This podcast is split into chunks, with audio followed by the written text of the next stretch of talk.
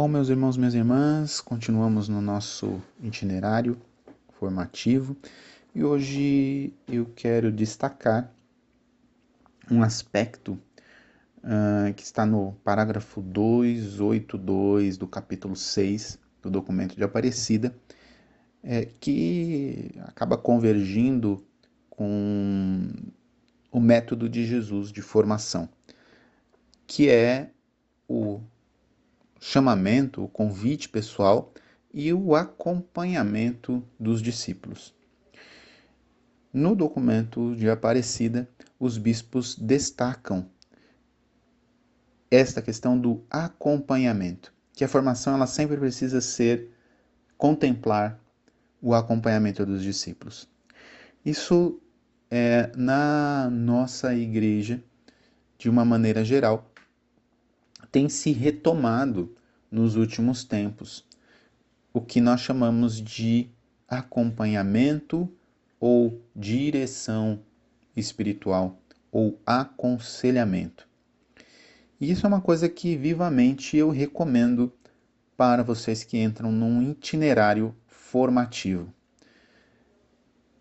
Que busquem um acompanhamento, um aconselhamento ou um diretor espiritual que possa ajudá-los a direcionar situações muito práticas da vida, da sua vida, dentro dessa dimensão do seu discipulado e da sua missão.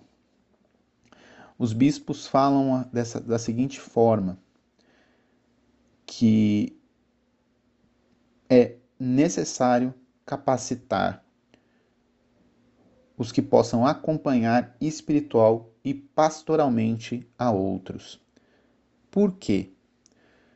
Porque a formação dos filhos e filhas de Deus deve contribuir para a sua atuação como discípulos e missionários no mundo, na perspectiva do diálogo e da transformação da sociedade.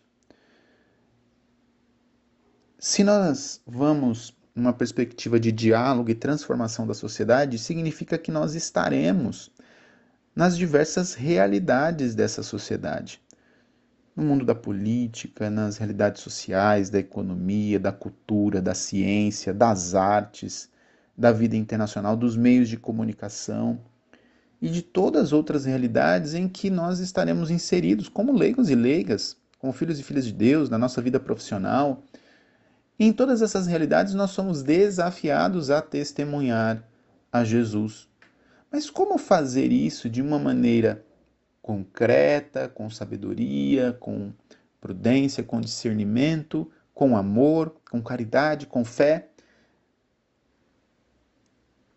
Não basta somente a formação, o itinerário formativo mas é necessário muitas vezes a abertura para o diálogo dos nossos desafios interiores, das realidades que nos fazem muitas vezes sofrer ou que nos fazem é, nos encapsular ou nos aprisionar.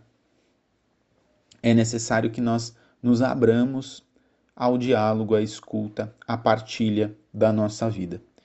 Por isso, esse itinerário formativo é, recomenda que você busque alguém que você possa partilhar um pouco a sua vida e ter um aconselhamento ou direção espiritual. Isto é, você pode buscar no padre da sua paróquia, você pode buscar em uma pessoa que de fato seja madura espiritualmente e humanamente e que tenha condições de escutar e de te aconselhar com sabedoria.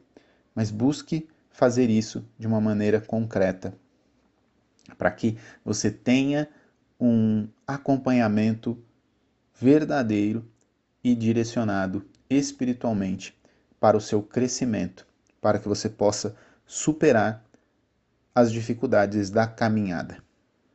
Deus abençoe você.